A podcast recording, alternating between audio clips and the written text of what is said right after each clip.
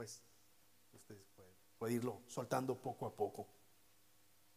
Hermanos, voy a invitarlos a ir al libro de Éxodo. Éxodo capítulo 12 por ahora. Le damos la bienvenida a todos y cada uno de ustedes, en especial a quienes nos están visitando por primera vez, que esperamos no sea la última vez, ¿verdad? Este, esta es la casa del Señor, somos un grupo que estamos empezando aquí en, en, Bridgeton. Somos pocos, pero un día esperamos tener este salón completamente lleno, que no quepamos y que nos tengamos que mover al santuario, ¿verdad? Y que de pronto digamos, pues ahora vamos a llenar este lugar. 200, 300 personas allí apretujados alabando a nuestro Dios, dándole gracias por la obra más maravillosa de Dios en nuestras vidas, que es la sangre de nuestro Señor Jesucristo derramada en la cruz. Yo sé que usted ha visto en muchas ocasiones eh, ya sea alguna imagen, alguna película o, en algunas iglesias el crucifijo y ha visto al Cristo allí crucificado, ¿verdad? Y con gotas de sangre en la frente. Eh, así como a veces se representa en, los dibujos o en, o en las cruces, eh, no es nada comparado a la realidad que vivió el Señor Jesucristo al ir a la cruz. La escritura dice que antes de ir a la cruz, la, noche antes, él oró a Dios y estuvo orando durante toda una hora diciendo, Señor, si es posible, fíjese la oración de Jesús, eso lo registran los evangelios en la Biblia, si es posible que pase de mí esta copa sin que yo la beba. Lo que Jesús estaba diciendo era, si, si es posible salvar a la humanidad, de una manera que, yo no tenga que dar mi vida, pasar por, por este via crucis literalmente, ¿verdad? Pasar por todo este sufrimiento, si es posible, Señor, pero no sea mi voluntad, sino tu voluntad. Y eso lo hizo en tres ocasiones distintas. Esa noche estuvo horas allí el Señor en el huerto Getsemaní orando y, en su interior eh, eh, eh, estaba el deseo de cumplir la voluntad del Padre, ir a la cruz, ser sacrificado para, para nosotros ser perdonados, pero como ser humano, Jesús como ser humano tenía el dilema, Padre, si es posible, no se haga lo que yo quiero, sino lo que tú quieres. Porque lo que estaba a punto de experimentar nuestro Señor Jesucristo, era algo difícil de soportar para un ser humano normal. Tenía que ser no solamente ser humano completo y normal como lo fue Cristo, pero también verdadero Dios.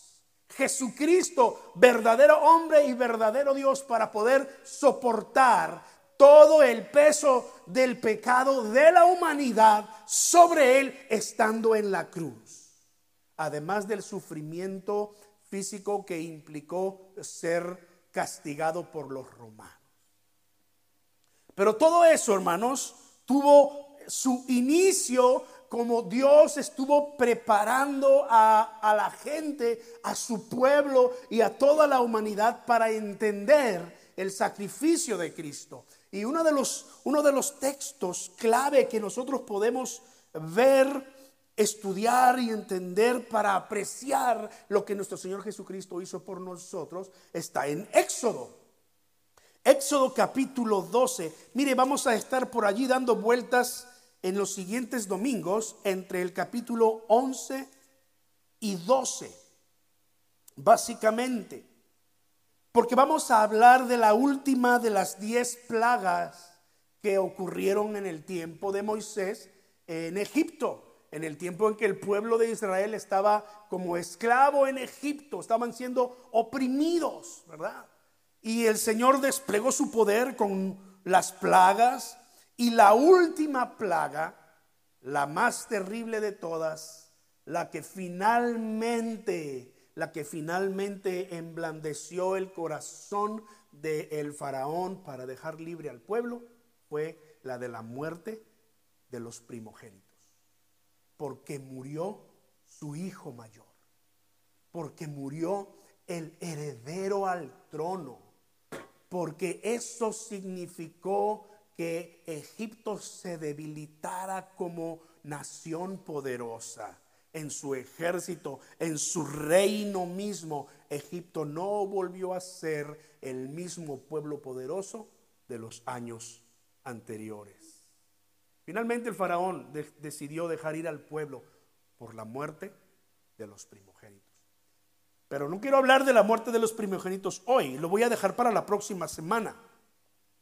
Hoy quiero hablar de eh, cómo Dios instituyó la Pascua. La Pascua es una fiesta judía que conmemora la salida de, eh, de su pueblo, del pueblo de Israel, de la esclavitud de Egipto. Cuando ellos estaban a punto de salir y antes de que esta última plaga viniera, Dios instruyó a Moisés y Moisés Moisés instruyó al pueblo acerca de preparar esta fiesta y ellos tenían que celebrar esta fiesta cada año. Y cada año no solamente tenían que comer lo que el Señor les iba a decir aquí en detalle, lo que tenían que hacer, pero cada año el sacerdote principal del pueblo de Israel, llamado el sumo sacerdote, tenía que hacer un sacrificio especial en un lugar especial en donde solamente él podía entrar y estar por un momento una sola vez al año, porque era el lugar santísimo, así se le llama. Vamos a hablar de eso después, porque viene aquí en, el libro de Éxodo y, y, cómo este hombre entraba a ese lugar y tenía que ofrecer un sacrificio para el perdón de los pecados pueblo. El Señor instituye esta fiesta, esta celebración entre los israelitas. Mire conmigo Éxodo capítulo 12. Vamos a leer allí desde el 1 hasta el 13, así que le pido paciencia al ir leyendo 13 versículos. Dice así, habló el Señor a Moisés y a Aarón en la tierra de Egipto diciendo, este mes les será principio de los meses para ustedes será este el primero en los meses del año. Hablen a toda la congregación de Israel y díganle, en el 10 de este mes, tómese cada uno un cordero según las familias de los padres, un cordero por familia. Mas si la familia fuere tan pequeña que no baste para comer el cordero, entonces él y su vecino inmediato a su casa tomarán uno según el número de las personas, conforme al comer de cada hombre, harán la cuenta sobre el cordero. Versículo 5. El animal, el cordero, será, como dice ahí, sin defecto sin mancha, macho de un año, lo tomarás de las ovejas o de las cabras. Pero vea usted allí el requisito específico, ¿no? Sin defecto. Eh, volveremos a esto después. Sin defecto. Dice versículo 6, y lo guardarás hasta el día 14 de este mes. O sea, el día primero del mes vas a seleccionar este cordero sin mancha y lo guardarás hasta el día 14. Y entonces lo inmolará toda la congregación del pueblo de Israel entre las dos tardes. Inmolará. Algunas versiones pueden decir allí, lo sacrificará. Otras versiones pueden decir allí, le hará sufrir al grado de morir. Y luego dice versículo 7, muy importante para nosotros en esta mañana, y tomarán de la sangre y la pondrán entre dos, entre los dos postes y en el dintel de las casas en que lo han de comer. Y aquella noche comerán la carne asada al fuego y panes sin levadura. Con hierbas amargas lo comerán. Ninguna cosa comerán de él cruda, ni cocida en agua, sino asada al fuego, su cabeza con sus pies y sus entrañas. Eso era inmolar, era sacrificar al cordero en el fuego. No te lo vas a comer ni hervido, ni... No, no, no, no, no, completamente al fuego. Ninguna cosa dejarás de él hasta la mañana y lo que quedare hasta la mañana lo quemarás en el fuego.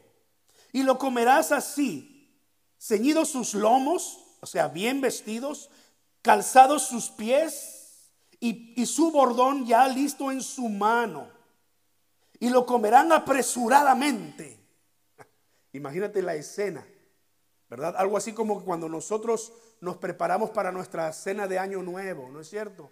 Nos ponemos ropa, a veces que hay personas que hasta estrenan ropa, ¿no? Para la noche de año nuevo. Y, están listos. Nada más que ahora imagínate ellos completamente vestidos y comiendo, aquí dice apresuradamente, comiendo apresuradamente, porque cuando ellos hicieron eso, al siguiente día, muy temprano, el pueblo salió Sigo leyendo aquí. Lo comerás entonces apresuradamente. Y dice el, el, final del verso 11, es la Pascua del Señor. Es la Pascua del Señor. Ahora, ¿qué significa la palabra Pascua? Versículo 12. Ahí está el significado. Dice el versículo 12, pues yo pasaré aquella noche por la tierra de Egipto y heriré a todo primogénito en la tierra de Egipto, así de los hombres como de las bestias, y ejecutaré mis juicios en todos los dioses de Egipto, yo el Señor. Y dice el verso 13, y la sangre les será por señal en las casas donde ustedes estén. Y veré la sangre y luego que dice, y pasaré de ustedes, pasaré de largo. Pascua significa pasar de largo. Es lo que literalmente significa Pascua. Ahora usted cuando escucha de pronto, ¿verdad? Estamos celebrando las Pascuas. ¿Qué estamos celebrando? Las Pascuas. ¿Por qué? Pues porque es Semana Santa. Bueno, sí, pero ¿por qué exactamente? Oh, es la fiesta de los judíos que conmemora la liberación del pueblo de Israel de la tierra de Egipto. Cada año que ellos celebran la Pascua, ellos juntan a su familia, comen la cena de la Pascua de la manera como está aquí ilustrada, todos vestidos de pie, cenando apresuradamente, es la tradición. Ahora hay familias judías que y ya lo hacen más moderno, ¿verdad? Todos sentados a la mesa y ya no hay prisas. Pero aquella noche así fue. Esa es la Pascua. Porque el Señor les dijo, yo iré esa noche y heriré a los primogénitos de Egipto a muerte. Pero donde yo vea en los dinteles y en los marcos y en los dinteles de las puertas de las casas de mi pueblo la sangre del cordero inmolado, yo pasaré de largo. Pascua. Yo, Pascua. Yo pasaré de largo. Y esa noche, lo vamos a hablar con detalle la próxima semana, pero esa noche el Señor fue, hirió con mortandad a los primogénitos de los egipcios, a los primogénitos de sus ganados que quedaron con vida. Pero cuando veía la mancha de sangre en los marcos y en el dintel de la puerta, entonces pasaba de largo y allí no había absolutamente ninguna mortandad. Pasaba de largo. De esa manera se cumplió la palabra del Señor. Mire el versículo 14, y este día lo, eh, eh, será en memoria y lo celebrarán como fiesta solemne para el Señor. Pero el versículo 13 nos dice a nosotros, y la sangre les será por señal en las casas donde ustedes estén. Y veré la sangre y pasaré de largo. Y no habrá en ustedes plaga de mortandad cuando hiera la tierra de Egipto. Así que el pueblo de Israel, en obediencia a Dios, esa noche del día 14, sacrificó a este cordero sin defecto, sin mancha.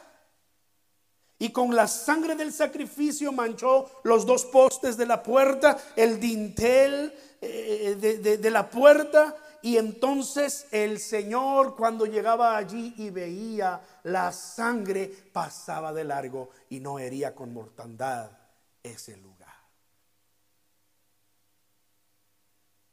podemos pensar que si alguna familia no tomara en serio o no hubiese tomado en serio la instrucción de Dios por medio de Moisés y Aarón al pueblo y, no hizo lo que tenía que hacer. Quizás sí se comió el cordero, quizás sí hicieron todo eso, pero se olvidaron o por negligencia no mancharon el dintel de las puertas y los marcos. Cuando el Señor estuvo allí, el Señor hirió con mortandad ese lugar. Pero fue la obediencia del pueblo de Dios que salvó la vida de los primogénitos en el pueblo de Israel. No tenemos en la historia bíblica alguna información sobre alguna familia que no haya obedecido. Nos hace pensar que todos ellos obedecieron, se lo tomaron en serio, mancharon la puerta y entonces el Señor pasó de largo. Pascua. La revelación de Dios empieza entonces a tomar forma. Mire cómo, cómo la revelación del Señor va, ha, venido poco a poco en la historia de la humanidad para que nosotros hoy podamos entender todas estas eh, cosas. En el principio, cuando Adán y Eva le fallaron a Dios, dice que ellos estaban completamente desnudos, ¿verdad? Y se avergonzaron la consecuencia del pecado, se avergonzaron, se escondieron. Dice que agarraron por allí unas hojas de higuera y se hicieron unos delantales. Se cubrieron nada más por el frente y se escondieron. Vino el Señor a su encuentro hablando con Adán. Adán, ¿en dónde estás? ¿Se acuerda usted de ese evento de Génesis? Y Adán, Señor, la mujer que me diste. Y la esposa, ¿verdad? Eva, la serpiente. La serpiente ya no tuvo a quien echarle la culpa, ¿no? También fue maldecida. Pero mira lo que pasó. Génesis capítulo 3 nos dice, ahí en el versículo 21, que el Señor entonces le hizo a Adán y Eva ropa de pieles y los vistió. Y para que el Señor le hubiese hecho una ropa de pieles a Adán y Eva, significó que un animal tuvo que morir. Un animal fue sacrificado. Más adelante, capítulo 4, entra en escena en la historia de la humanidad Abel y Caín. Estoy seguro que conoce su historia también. Caín dice que trajo frutos de la tierra y ofreció al Señor, pero Abel trajo lo mejor de su ganado.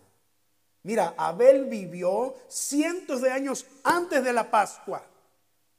Pero lo que la, la, historia bíblica nos da testimonio es que Abel vino y escogió lo más gordo de sus rebaños, los primogénitos, los más importantes, un cordero sin mancha, sin defecto, porque dijo, es mi ofrenda de adoración al Señor.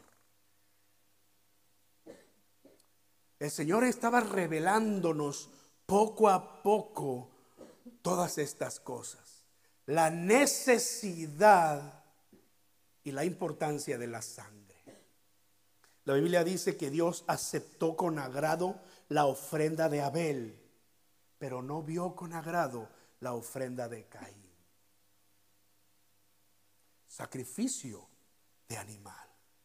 Ahora Dios está ordenando una fiesta judía, la fiesta más importante de los judíos, la Pascua, y se, celebra sacrificando un cordero, untando la sangre en la puerta.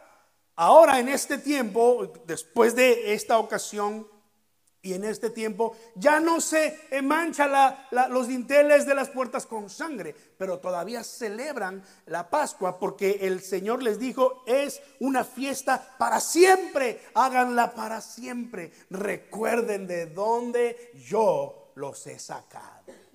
Recuerden lo que yo hice por ustedes. Este cordero empezó a cobrar importancia. De ahí en adelante los eh, sacerdotes ofrecían estos corderos delante de Dios. El mandato de Dios es, escoge un cordero sin mancha, sin defecto, que no, que, no tuviera una mancha en su, en su eh, ¿cómo se dice? Este, en su lana, en su piel, ¿verdad? Que no tuviera una patita quebrada, que no tuviera un ojito que se le va hacia un lado, que no tuviera ningún defecto, porque es normal que los animales eh, nazcan eh, con defectos. Había personas en el pueblo de Israel que, desobedeciendo a Dios, preferían agarrar animales defectuosos y traerlos a las ofrendas y sacrificarlos a Dios que sacrificar ese corderito precioso, gordo, sin defecto que tenían ahí nos hace pensar acerca de la obediencia a Dios. Pero eh, déjame, déjame seguir aquí. Este cordero que era sacrificado cada año en esta fiesta judía, en el tiempo en el que el sumo sacerdote tenía que eh, pedir para el perdón de los pecados del pueblo, empezó a tipificar, empezó a ser utilizado como una figura para hablar del Mesías, para referirse a nuestro Señor Jesucristo como el Cordero de Dios que quita el pecado del mundo. Mira, Isaías 53, 7. Isaías capítulo 53, versículo 7. Isaías 53 es el conocido como el el, pasaje de eh, el siervo sufriente del Señor, el Hijo de Dios. Dice Isaías 53, 7, como cordero fue llevado al matadero y como oveja delante de sus trasquiladores, enmudeció y no abrió su boca.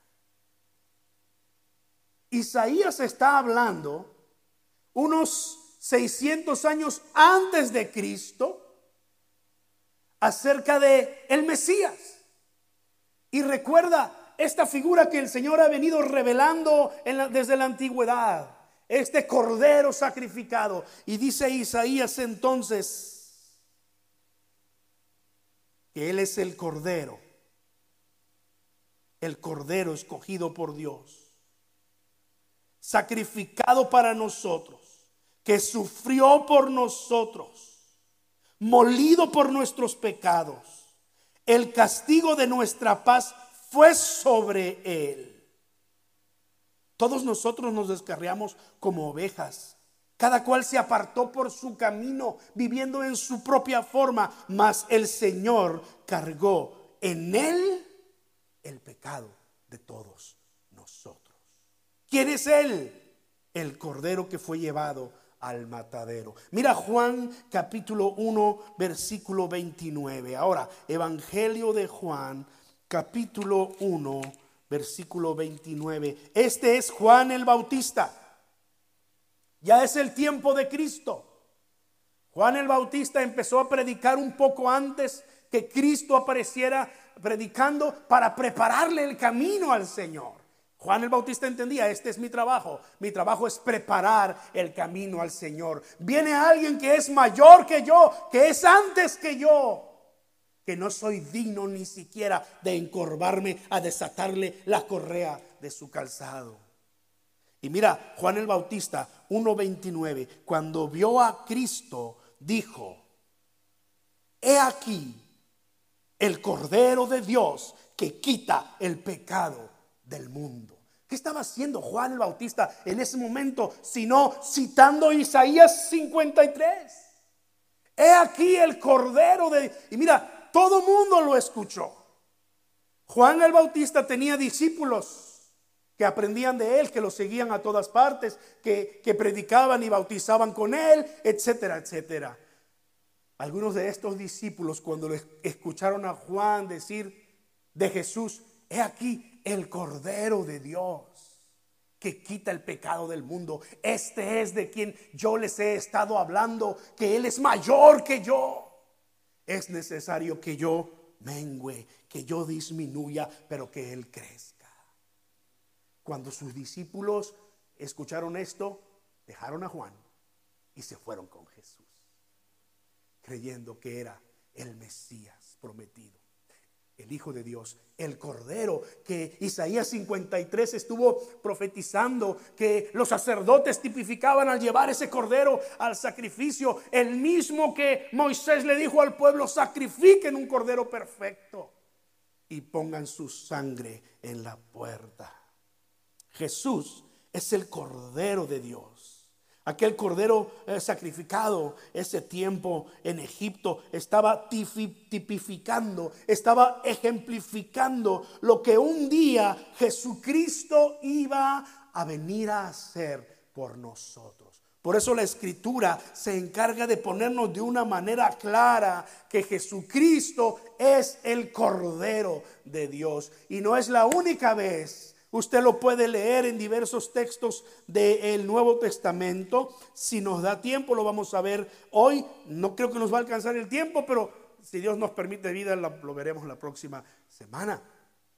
Pero incluso cuando llegamos al último libro de la Biblia, en la revelación de Dios, en las escrituras, en Apocalipsis, allí vamos a leer una y otra vez que Él es el Cordero de Dios. El Cordero que fue inmolado. Eso es lo que dice eh, eh, el capítulo 4 y el capítulo 5 de Apocalipsis. ¿Quién es digno de abrir el libro y desatar sus sellos? Decía Juan al ver aquella visión en el, del, tiempo final. Y nadie en esta tierra ah, se hallaba digno. Y Juan lloraba. Pero la voz de Dios le dijo, no llores. He aquí que el león de la tribu de Judá. La raíz de David ha vencido para abrir el libro y desatar sus siete sellos. Apocalipsis 5, versículo 5 y 6. Y miré, dice el verso 6, y vi que en medio del trono y de los cuatro seres vivientes y en medio de los ancianos estaba en pie un cordero como inmolado Juan, este es Juan el apóstol, viendo esta visión de los tiempos finales. Y viendo esta visión del cielo, el trono de Dios, y allí él menciona a 24 ancianos y él, y él menciona seres vivientes, todo esto que hay en el cielo, adorando a Dios. Dice, estaba en pie un cordero como inmolado. Y vino, verso 7, y tomó el libro de la mano derecha del que estaba sentado en el trono. Y cuando hubo tomado el libro, los cuatro seres vivientes y los veinticuatro ancianos, ¿qué hicieron? Se postraron delante de quién? Del Cordero. ¿De quién está hablando aquí? De Jesucristo, el Hijo de Dios, el Cordero de Dios que quita el pecado del mundo. Este es Jesús. El Señor empezó a revelar desde el tiempo antiguo la necesidad de un sacrificio. La necesidad que a través de lo más vital en la vida, que es la sangre, hubiese perdón y redención para la humanidad en este tiempo. La necesidad que tenemos de reconciliarnos con Dios, de acercarnos a Dios, solamente es suplida a través del sacrificio de Cristo. He aquí el Cordero de Dios que quita el pecado del mundo. La próxima semana voy a hablar acerca de los beneficios de la sangre de Cristo. Pero hoy quisiera cerrar pensando en la necesidad que tenemos nosotros de creer y de reconocer que Jesús es el Cordero de Dios cuya sangre hace posible el perdón de nuestros pecados, cuya sangre en esa cruz hace posible que usted y yo hoy podamos acercarnos. Jesús dijo estas palabras aquí mismo en el Evangelio de Juan, en el capítulo 14. Yo soy el camino y la verdad y la vida. Y nadie viene al Padre sino por mí. Jesucristo dijo esto. Yo soy el camino y la verdad y la vida. Nadie viene al Padre sino por mí. Mi oración y mi invitación en esta mañana para nosotros es, ¿y tú ya le has reconocido como tu Señor y tu Salvador? Si tú ya le has reconocido a Jesús como tu Señor y Salvador, pues dale gracias a Dios conmigo.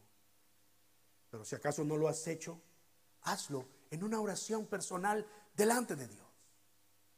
Dile algo sencillo como, Señor, creo en ti. Creo que diste tu vida por mí. Y que la única manera en que yo pueda llegar al Padre, cuando todo aquí acabe, es a través de ti. Creo en ti. ¿Por qué no cierras tus ojos conmigo? Oramos al Señor. Quizás podemos terminar cantando este coro preciosa sangre. Padre Celestial, venimos en tu presencia en oración en esta hora de la mañana. Mi Dios, te reconocemos como el Cordero de Dios que quita el pecado del mundo. Como el Cordero de Dios sacrificado para nuestro perdón. Gracias Señor porque hoy podemos hablar de lo que tú hiciste por nosotros en la cruz. Y en estos domingos, Señor, estaremos recordando y estaremos dando gracias.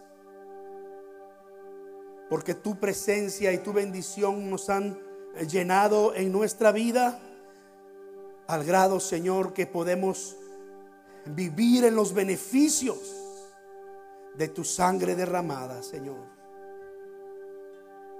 Oh, Señor. En esta mañana queremos hacerlo cantando este coro, mi Dios, el nombre precioso de Jesús.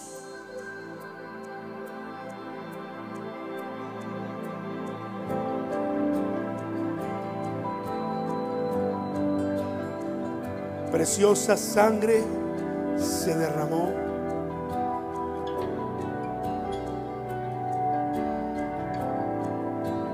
Preciosa sangre se derramó. La sangre de Jesús. Preciosa sangre fluyó por amor.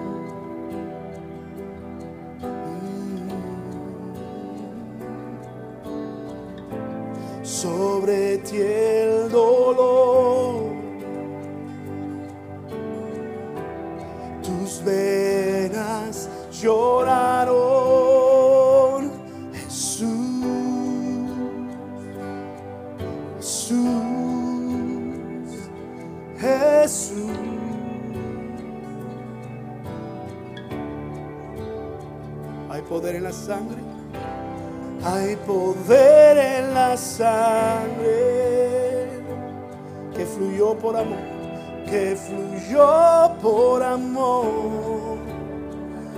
poder, hay poder en la sangre que él derramó.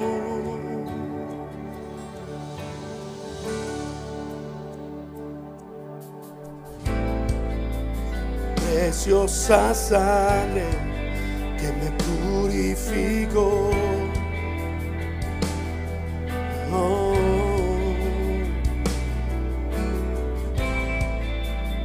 Preciosa sangre me santificó. Oh, sobre ti, sobre ti el dolor. Tus venas lloraron. Jesús, Jesús.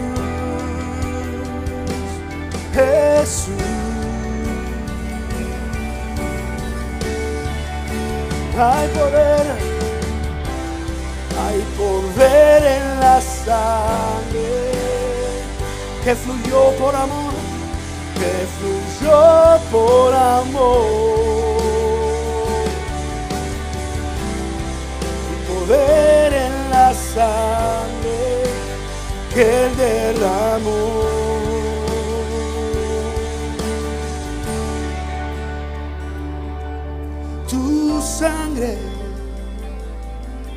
Me transformó, tu sangre. Me perdonó, tu sangre. Me limpió, tu sangre me sanó, tu sangre me salvó, tu sangre me transformó tu sangre, me perdonó tu sangre, me limpió, tu sangre me sanó, tu sangre me salvó. Hay poder en la sangre.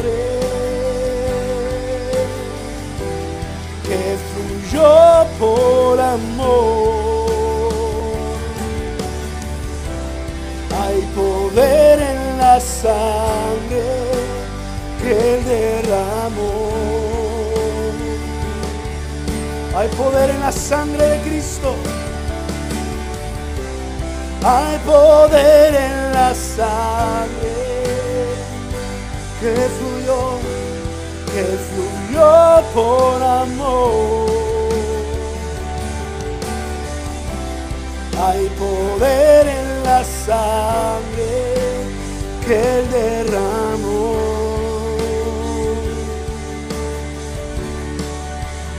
Oh, tu sangre, Cordero de Dios. Creemos en el poder de tu sangre sobre nuestra vida, Señor, para perdonarnos, para limpiarnos y purificarnos. En el nombre de Jesús. Amén. Aleluya.